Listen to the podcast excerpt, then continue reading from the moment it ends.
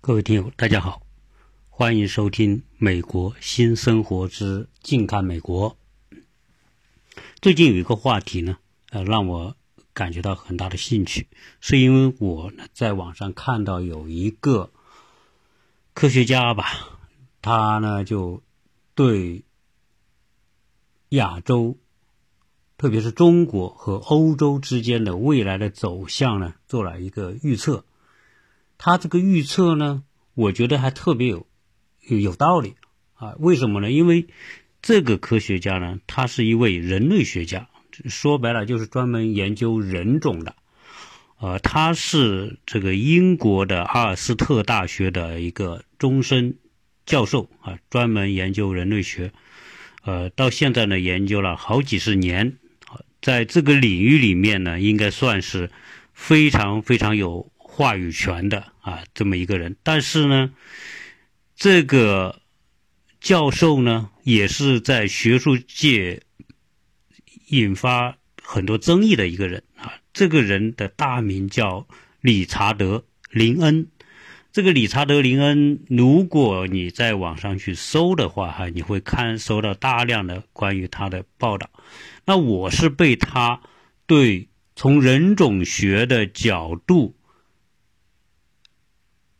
的这种变化吧，智商的变化和人种的优生和劣生的趋势，他做的判断是这个东方的崛起和西方的衰落啊。这个话题还是有兴趣吧？所以呢，我相信很多听友对这个话题也感兴趣，因为我们华人呢一直以来。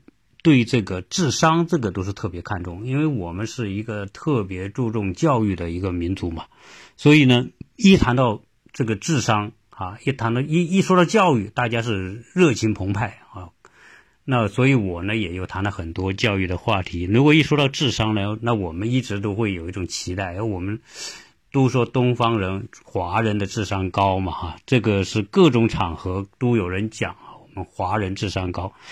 那到底华人智商高不高呢？啊，这个凭不是凭自己感觉嘛？如果我们凭自己感觉说我们高，对吧？那就变得这个叫叫，呃，叫阿 Q 嘛，叫意淫啊，这个就就就没什么说头了。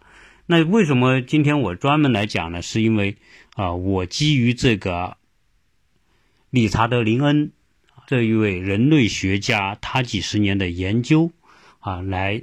顺便再来聊一聊这个人种和智商的这个话题，但这个话题呢是一个敏感话题。如果放在国际上来说啊，一说到人种啊，就是跟另外一个词可能就很容易扯上关系，叫种族歧视啊。因为你一研究人种嘛，那自然就会研究到哪些人种啊，比如说智商高，对吧？IQ 高，哪些人种 IQ 低？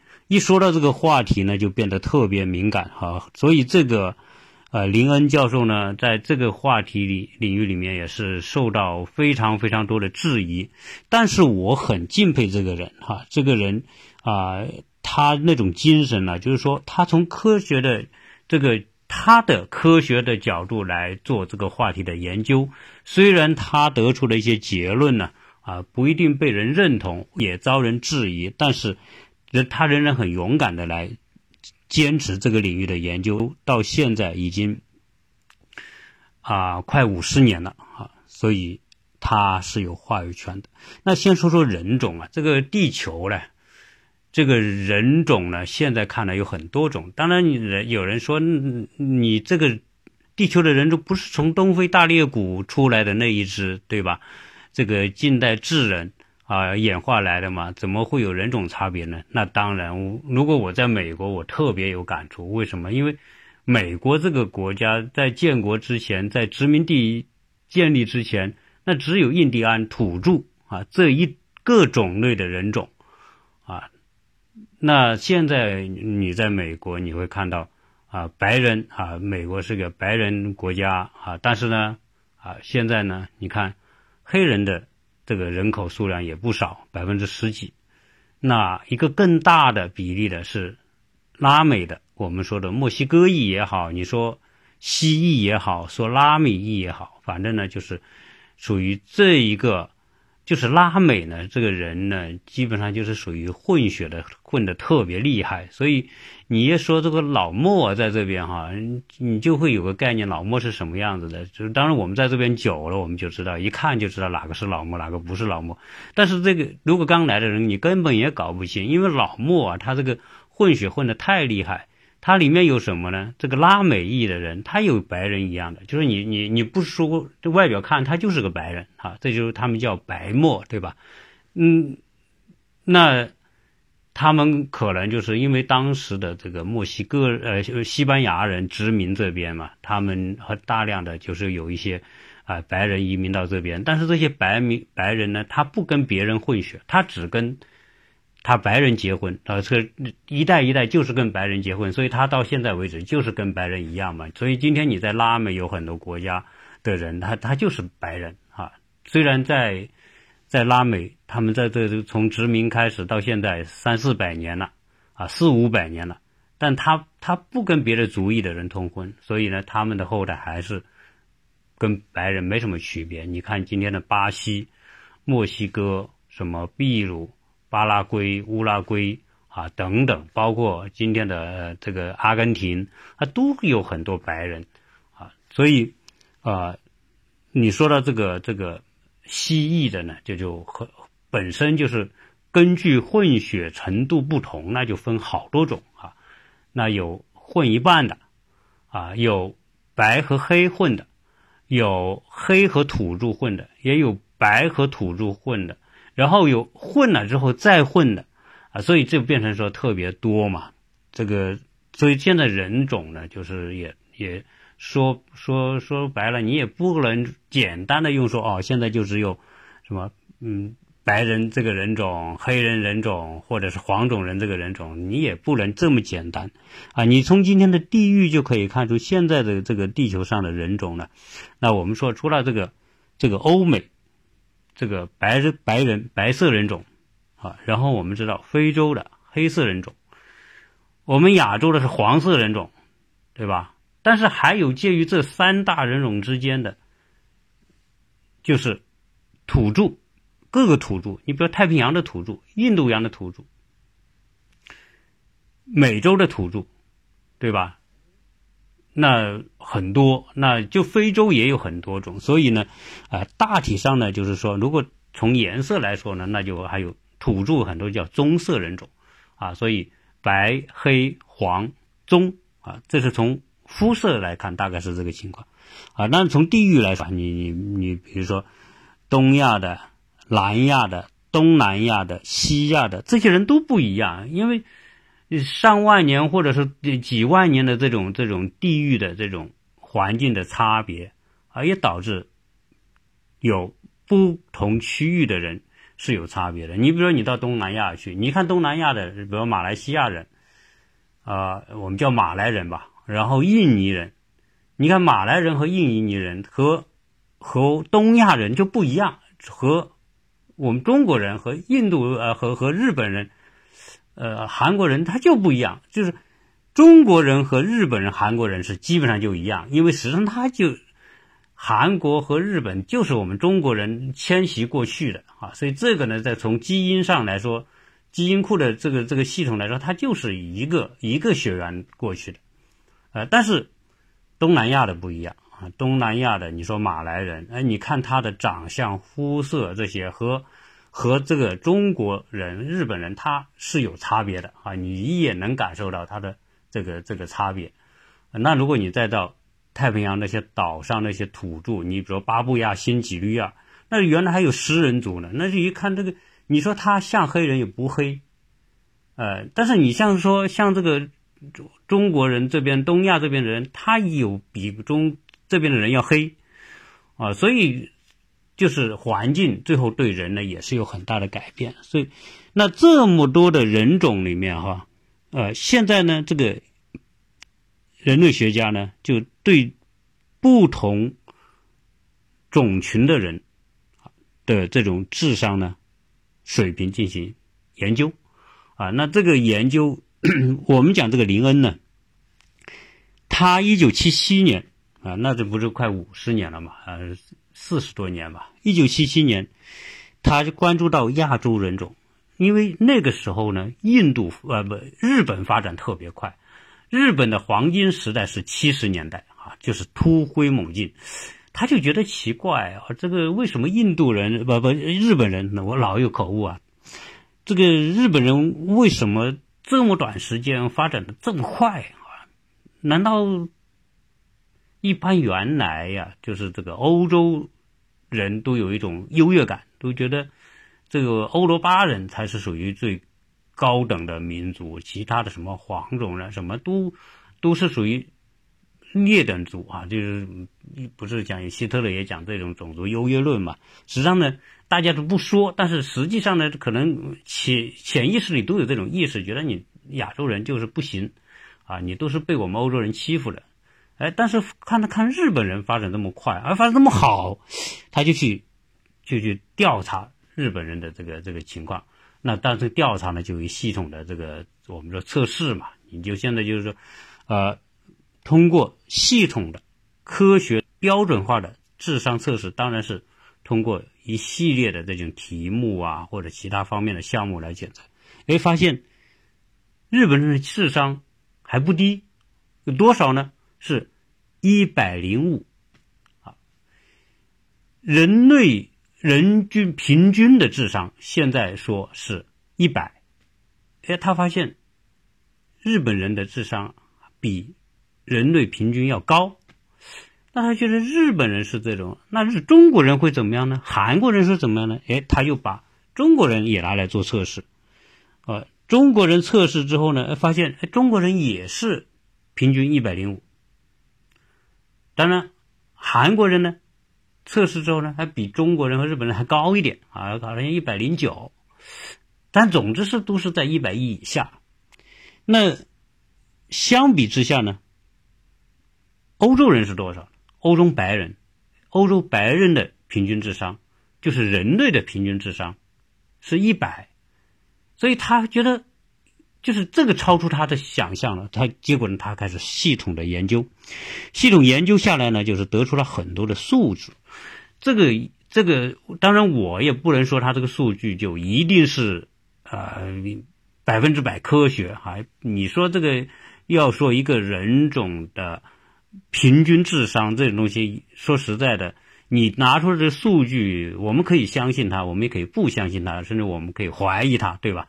但是呢，人家五十年一直研究这个啊，而且呢，他也写了这个专门的专著啊，其中有一本书叫什么叫《种族的智力差异和一种进化的分析》啊，所以他是非常啊严谨的科学态度来研究人种啊。那虽然别人批评他，那你批评我，批评我，但是我我作为一种科学研究，肯定这个是是。我不会受你的批评的影响，所以这种态度我觉得还是还是非常正确的。你不能说你今天讲讲的这个自由、民主、平等，讲人权，那就连人种自身都不能研究，那也不对。你不同的人所处的环境，他的基因不同，他肯定有差别嘛。那你说，你说他智商啊，还是说黑人智商低，那就属于歧视黑人。那你要说体育呢？人家黑人体育比你黄种人好多了，对吧？那你是不是就说呃歧视歧视黄种人？你也不能这么讲啊。所以呃，我我今天聊这个东西呢，呃，我也就不在乎说其他的人听友会对这个有什么看看法。那他这个林恩的研究最后出来一系列的这个数据结果，我相信大家对这个东西是比较感兴趣的。先说说。这个智商差，他的调查里面先讲到这个呃受教育的，比如大学生，呃，他调查的结果，目前大学生的智商平均智商，美国是最高的，是一百一十，啊，比人类平均是一百，所以美国大学生是一百一十啊，是显得比较高。其次呢，是英国的是一百零九啊，这个那。不具体到不同人种，哎，他也有数据。东亚人就包括我说的平均啊，就是中国人呐、日本呐、韩国啊，以及周边的这些属于属于从中国这个血统过去的，平均是一百零五，它总总的概括叫东亚人啊，一百零五。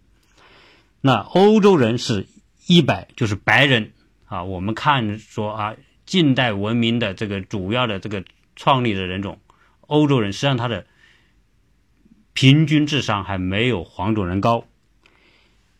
再往后是爱爱斯基摩人，爱斯基摩人是九十一，那就讲到亚洲还有个东南亚啊，东南亚人的平均智商是八十七，这个智商和什么和美国的土著印第安人的智商是一样的啊，也是八十七，在太平洋各岛国的土著第一点是八十五。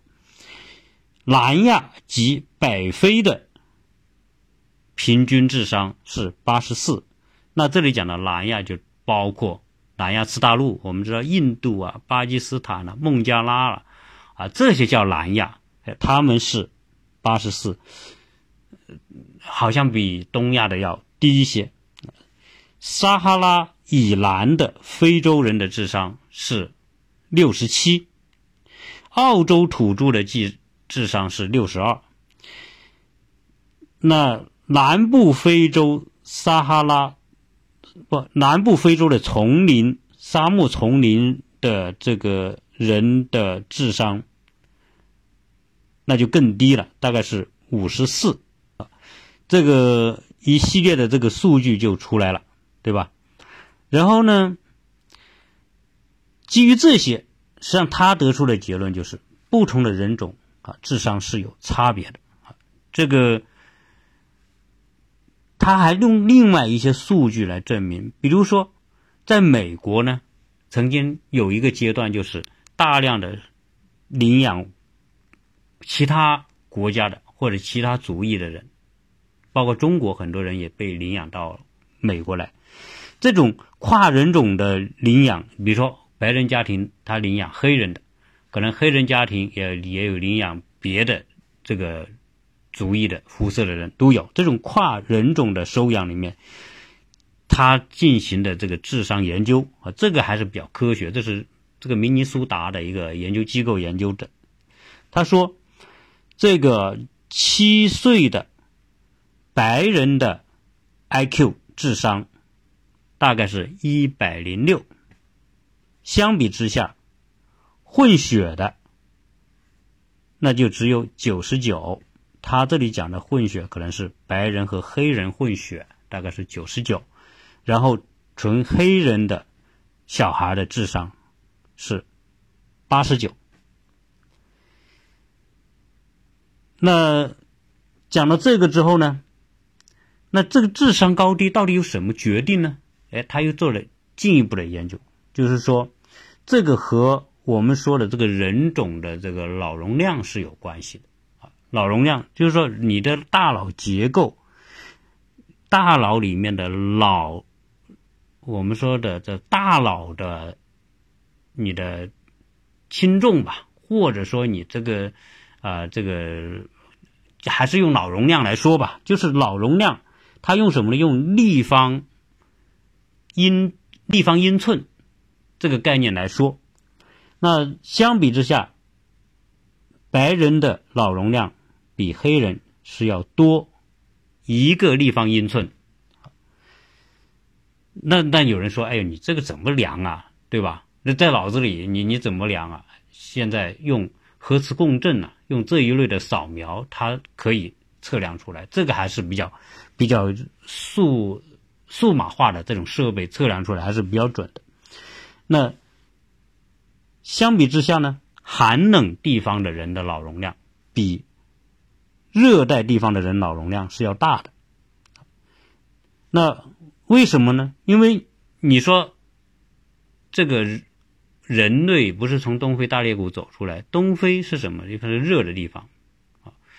那有一些人呢，我们说近十万年来，人类啊从东非蔓延、扩展、扩展到向北，因为非洲。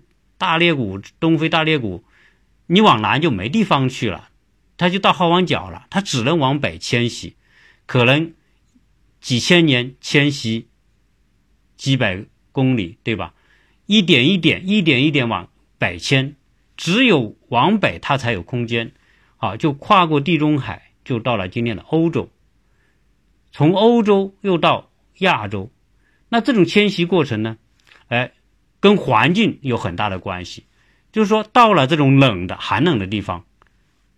生存环境就会差，因为什么？因为你说在热带的地方啊，热带四季都有植物，而且呢动物都很丰富，所以在热带地方的人呢，他获得食物相对容易，他就不要动那么多脑筋啊，他的生存环境好。你往寒冷的地方，那生存环境就差很多，生存环境差就会刺激人就要去动脑筋呐。啊，比如说你要获得食物，那你要想很多方法，这种应付环境，不停的想方法，这个就刺激了这个人的大脑的这种发育和成长。所以，越寒冷的地方，这个人的脑容量越大。那现在这个测的平均啊，这个。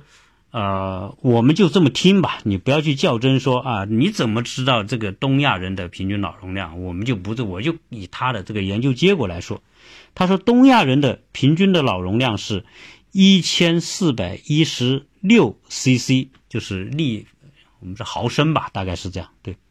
然后欧洲人呢是一千三百六十七 cc，撒哈拉以南的人。是一千二百八十二 cc。东亚人的脑容量比白人的脑容量平均要多一个立方英寸，而白人比什么呢？白人比黑人的脑容量多五个立方英寸。这个是他系统研究出来的这个结果。所以，今天呢，我们讲这个这个猜测哈，这这些都是猜测。你比如说，白，你看体质体格好吧，对吧？他的，你看他们健壮吧，但是呢，他们在计算这一块来说，好像是比这个黄种人要差一点啊。你说这个数学、算术、心算什么，当然可能跟他教育，人家不注重这个。有关，就美国人、欧洲人，就是说一一说算术，直接计算器就上去了。你学生可以带计算器去上课，上这个数学课，啊，对吧？那我们黄种人，啊，都是要背很多什么口诀之后，就直接就心算，所以这心算能力强，啊，这个这个有没有关系？这个大家可以去联想。但是呢，我就是白人，他虽然长得高大，但是。他的这个脑袋啊，普遍比黄种人小。你要是真一留，真正留意一下，黄种人个子不高啊，平均比白人要矮，但是黄种人的脑袋比白种人大。白种人是高个小脑袋，我们黄种人是矮个大脑袋啊。这个脑容量，这个是不是和饮食结构哈，这种环境饮食结构啊导致的这个大脑的这种发育营养？不一样有关系。你像，东亚人在中华文明的影响之下，我们从很早几千年以前，我们就讲究美食啊，烹饪舌尖上的国家啊，我们都是要把食物做得很美味。那这些东西是不是对吸收、对营养供应、对这个大脑发育有有有有影响的？这个我只是这种联想啊。而且呢，有时候你在美国，你发现美国纯种的美国白人里面，有很多他脸型是很窄的，就是你普遍黄种人的脸型是宽的啊，我们说的国字脸、宽脸。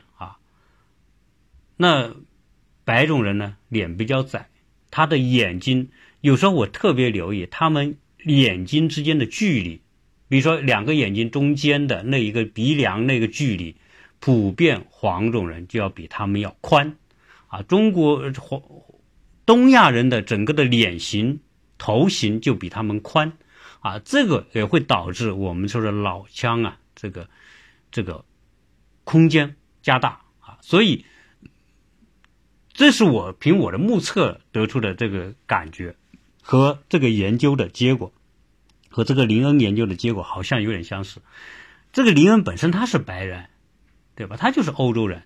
所以他，我觉得他很科学，他不会说，因为我是欧洲人，我我欧洲种族优越论，所以我就会，呃，造一个数字出来说，哎，我欧洲人的脑容量比亚洲人大，他没有，他最后很，他很客观的说，哎，东亚人脑容量大，那这个和和这个希特勒那种，对吧？种族优越论，什么雅利安人是最最优越的这个种族，最优等的种族，他。那个纯粹是属于一种一种，呃，意识形态的一种一种需要，对吧？但是，他作为一个学者，我觉得他这种研究呢，啊，还是变得说，呃，有比较大的可信度啊。刚才讲到的，寒冷的地方的人应付环境，他要寻找更多的方法、更多的手段刺激它的生长。所以你看，今天到东南亚和赤道地带的人。包括赤道地带，巴布亚新几几内亚，对吧？你跟他属于接近赤赤道的那些地带的人，他们一年四季瓜果飘香，什么采集、打猎，他很容易。他还要什么研究各种东西啊，研究各种工具啊，研究各种什么科技啊？那不用，人家到现在还有很多人生活在这个热带丛林里面，人就是土著，他也没饿死，就是说明他们生存环境。对吧？获得食物容易嘛？那你到了这个北边寒冷的地方，你看看到了冬天一出门，你说打猎，猎物都躲都过冬去了，你不动动脑筋能把这个这个过冬的冬眠的这些动物能赶出来吗？你赶不出来，你赶不出来就得饿死，所以你这就想办法研究各种方法，对吧？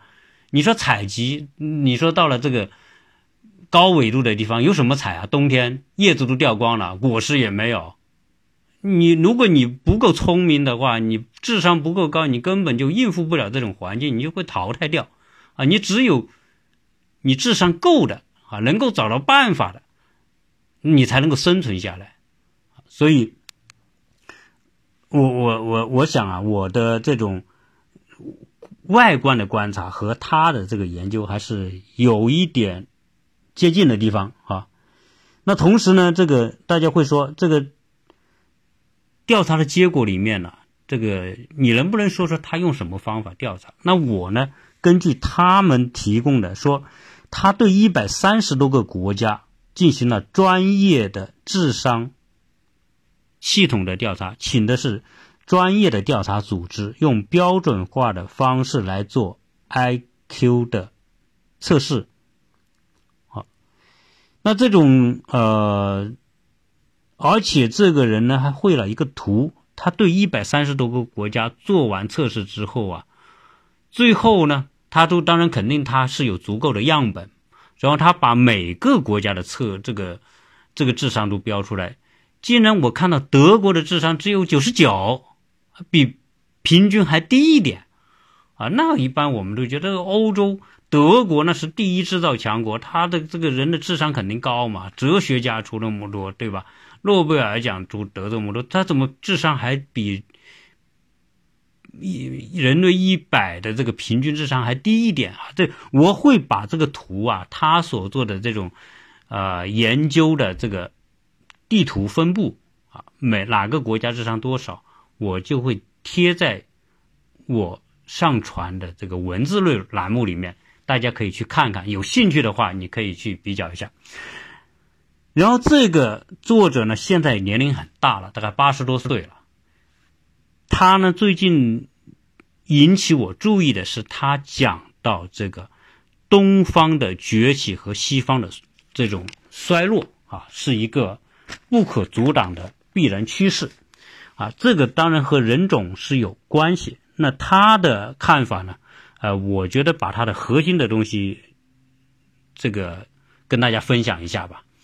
那首先呢，他就一个大的趋趋势是西方的人种呈劣生趋势，啊，劣生就和优生是相反的嘛，就是说，就是什么呢？就是说，呃，你没有处在一种淘汰劣等的这个这个族群或劣等人群，然后劣等人群呢也大量的处于这种生育状态，啊，他就没有一个淘汰优胜劣汰的这么一种状态和环境，所以导致呢欧洲人，就是我们说的欧洲人，就说白人吧，他处于一种劣生的退步状态，和东亚的，特别是中国的，呃，主要是中国是处于优生的。进化状态，啊，这个说起来，好像这个跟达尔文说的这个优胜劣汰，对吧？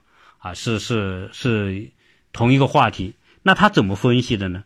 他说欧洲为什么会退化？他注定会退化，而且这个是不可阻挡的。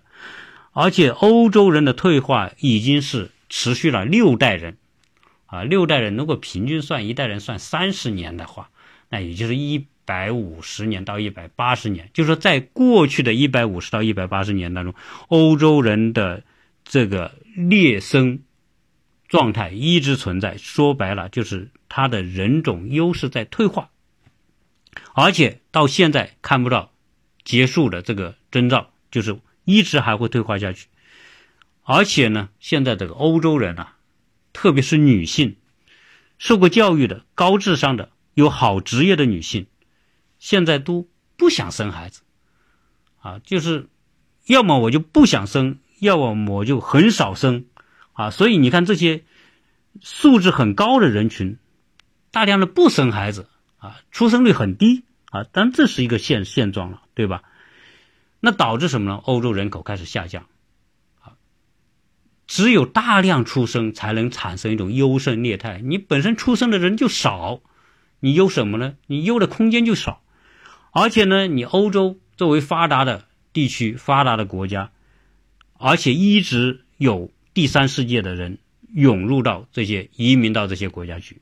说白了，你那些落后的地方、第三世界的穷人、穷的地方，谁不想到这些欧洲、西欧、北欧去啊？对吧？那些国家多好，跟他们相比，大量的这个其他种族的落后的地方的人涌入到欧洲。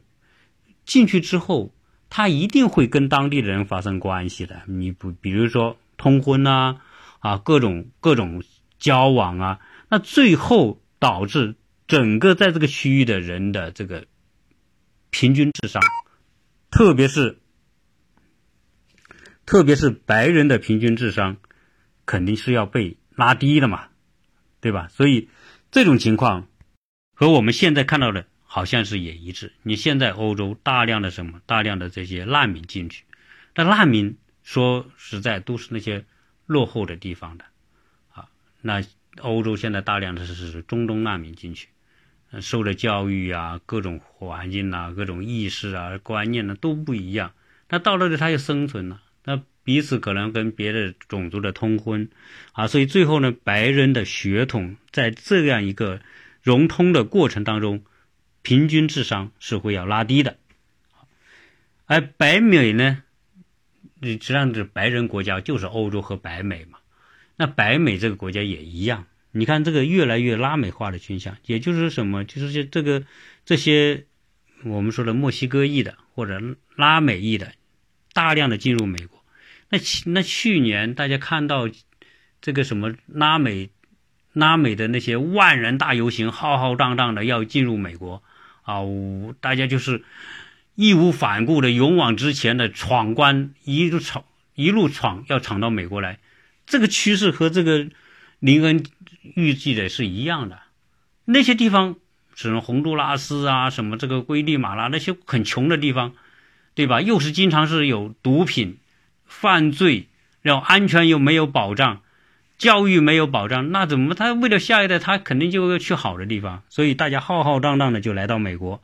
那美国现在为这个移民问题也是搞得焦头烂额。有些民主党说：“哎，我允许这些移民进来，对吧？我给你形成一个匹夫政策，你移非法移民进来之后，你在这待着啊。”那共和党就不行。哎，川川普总统说：“不行，我们不允许这些非法移民进入，要全部把他们赶走。”啊，我支支持合法移民，啊，坚决打击非法移民，啊，这个和和这个趋势啊可以看得到。如果他没有这种 限制的措施的话，确实是这个拉美的大量的人都到美国来，那很快美国就不是现在的国这个国家了，对吧？不是现在状态了，白人很快就变成少数族裔了。再过二三十年，美国白人就不超过百分之五十，最多的种族人口最多的就变成变成拉美裔的。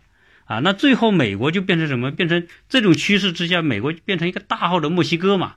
啊，这就是作者的这个一个说法，对吧？林恩说，那美国变成一个大的墨西哥，嗯，那也是这个动乱呐、毒品什么的。那我来美国干什么？来不待到自己国家好了。好，那美国这么大，一般这个移民涌入肯定先从南边涌起，那会导致什么呢？导致美国。有可能，如果这种情况恶化的话，会导致美国的分裂，啊，他的理由是什么？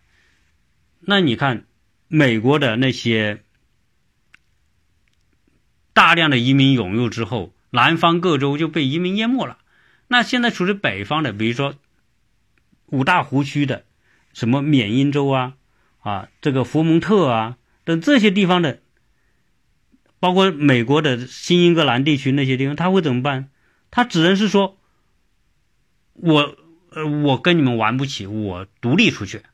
我现在从美国独立出去，然后呢，我采取我独立之后的政策，我就限制、控制移民进来，然后给给白人一点生存空间啊。他一定会想办法这么做。那德国前前年这个他开放。这个给难民的几百万难民进入德国，那这个数字很大。那为什么要开放这个难民进入德国？当然，一个是人道的需要嘛。嗯，这些人人家没有生存的立足立足之地，那你德国是一个可以担当的大国，对吧？欧洲的邻中间力量，那我要实行人道援助，所以他们就吸引了几百万这个中东的这些。难民进去，当然其中还有一个考虑，就是德国呢，它同样是人口处于下降状态，啊，所以这个这个年轻人口太少，所以他也希望这个难民呢能够充实他的一部分的这个劳动力，啊，这是我们讲到白人的状况，就是欧洲和美国大概是这个情况。那我们讲呢，第三世界的情况。那自然，这个世界现在已经是一体化，就流动是加大。那第三世界呢，生存状况和环境也是下降的啊。我们看到很多落后的地方，它还是落后啊，它的改进有限。那么这些人一定会想方设法流向发达国家啊。那这个流向发达国家，除了我们说去欧洲，还有其他的那些比他们好的地方，他们都可能去。所以今天你们看到我们中国的南方广州地区大量的非洲人进来。而而且这种这种势头还是，那进来那一批，他就在这混着，他又把更多的人带进来，所以现在这个广州有多少非洲人，那是不知道。反正经常在街道街街上随处都看得到，人家不仅在这里，人家还在这里空女，找这个当地的女的，有的还还这个生孩子，这生出来的孩子，你就就变成这种，那那我相比之下呢，按我们说的。华人世界，啊，总体来说，这个这种情况当然是少数啊。就是说，你说当地我们我们的女的和这个非洲人生孩子，这种肯定还是少数。但总体来说呢，这个落后的地方涌到生存机会多的地方去的这个趋势，一定是没办法改变啊。相比之下呢，这个啊，由于中国的这特殊的环境呢，那有可能受到这种。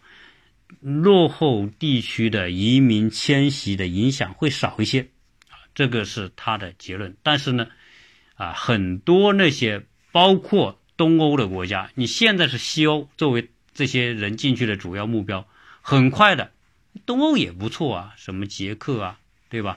匈牙利啊，波兰啊，这些都不错，那肯定比他们强，所以慢慢的也会成为他们这个进入的目标。啊那作者最后讲到一点，就是对中国的一个预判，说中国未来将接过西方文明的火炬，啊，这个话他的依据是什么？我觉得他这个这个观点特别新颖啊，是什么呢？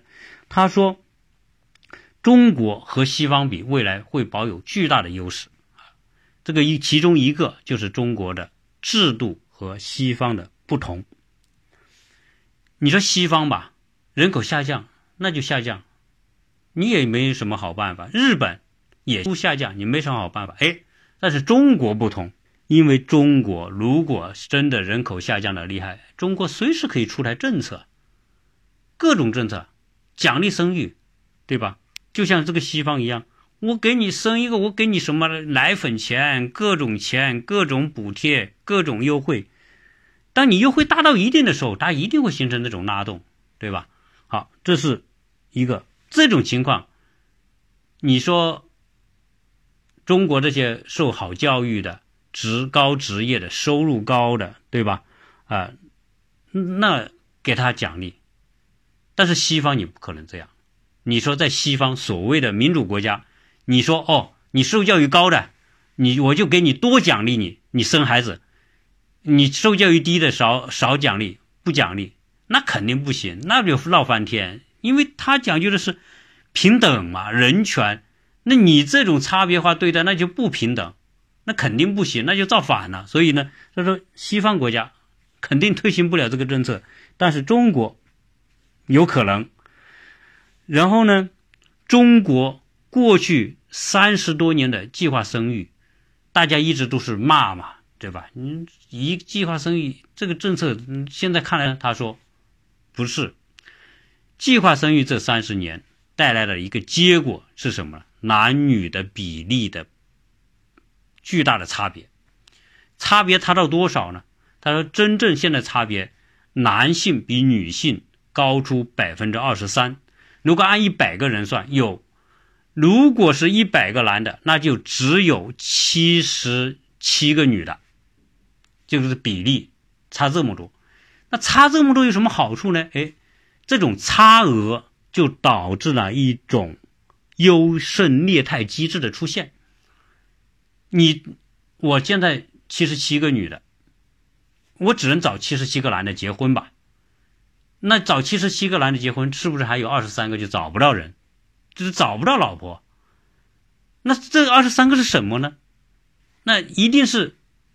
人家这些女的是有择择偶权嘛，因为我少嘛，那对吧？你多，那当然选择权在我，那我会选谁啊？我一定是选受过教育好的、聪明的、职业的、道德水准都高的，我一定是选男人中的好好品种嘛，对吧？那变成那些哎，你没有人要的，那就百分之二十三。那就变成是属于男的当中的差的品种啊，我们说的这种，呃，质量相对比较次一点的，那你就找不到老婆，哎，找不到老婆，你不就淘汰了吗？而这个过程当中，那是不是那百分之七十七的那些男的，优秀的、更优秀的、受教育好、智商高的，他就得到了生育权嘛？啊，这个我觉得这个逻辑还是挺有趣的啊，就是他得到生育权，就像。这个动动物世界一样，为什么狮子这个要成狮王，要打，要跟其他的狮子打，谁是优胜者，谁获得交配权啊？那狮子动物世界的交配权就是优秀的品种能够有交配权，你打不过的是属于在这个族群里面是劣的劣质的这个这个狮子，你就得不到交配权，那你就这个你就你不好的基因就淘汰掉了啊，这个。话说来，这个有点残酷哈。这个，但是我觉得他作为科学家这么讲，我觉得也也也让我能够明白啊。所以，这种优胜劣汰实际上呢，有助于提高中国人的智商的水平，从而呢，中国人的智商能够得到提高。他说，在一九三零年代，瑞典人的这个。男女差额只差百分之一，德国只差百分之零点五，他们那种优化的空间实际上就很小。你中国差百分之二十三，这是一种相比之下就是巨大的优化空间啊！所以中国人的这个从人种人种的这种优化的空间来说，比欧美是要强的，啊，这个他这个逻辑呢，啊，好像也是可以行得通的。同时呢，大大家又会提到一个问题，他说，大家会有个什么问题呢？你既然讲，现在经过这种科学检测之后，说东亚人的智商高，比欧洲人智商高，为什么当初近代文明不是发生在？东亚，而是发生在欧洲呢？啊，当这个话题说了，是不是说这个亚洲东亚人你的智商不高，你才不能够产生近代文明呢？那西方人高才产生呢？他说实际上不是，那个是属于确实属于历史环境啊，很复杂历史环境环境造成的。但是你你看现在东亚国家的发展，能看得到日本。在它具备一定的条件、和平发展、市场开放、自由贸易之下，日本快速崛起，三十年就达到西方，甚至超过西方。韩国也是三十年，韩国从七十年代开始，七十年、八十年、九十到到到九十年代末，韩国就成为一个发达国家了。你今天看到的中国，也是三十年，改革开放之后三十年突飞猛进。那这个是这西方人都傻眼了，对吧？这这些人，事实证明他们的这个整个族群的智商，对他们的经济发展的贡献率是很高的啊。据他得出这个数据是百分之五十五啊，这这怎么得出我不知道。就是他的结论就是，这些人是在一定的环境之下，他的智商、他的聪明就能够得到发发挥啊。所以这些。东亚的这个国家的这种快速发展是有这个族群的智商做基础的啊，智商促进了他们的这种竞争力和发展啊，所以这个话题啊，呃，我觉得啊，大家姑且听一听，反正作为一个人类学家的一种研究啊，我觉得它还是比较严肃啊，我希望说这个作为一种有趣的话题吧。那可能大家会问到：哎，中国人、东亚人智商高，中国人到底智商在全世界处于什么水平呢？是不是像别人说的中国人和犹太人一样高的智商呢？我今天没有聊到犹太人，犹太人到底是怎么样？也许我专门拿一期来专门聊聊犹太人的智商，到底是华人智商高还是犹太人智商智商高？大家可以等我先来谈。犹太人智商高还是怎么样啊？谢谢大家收听。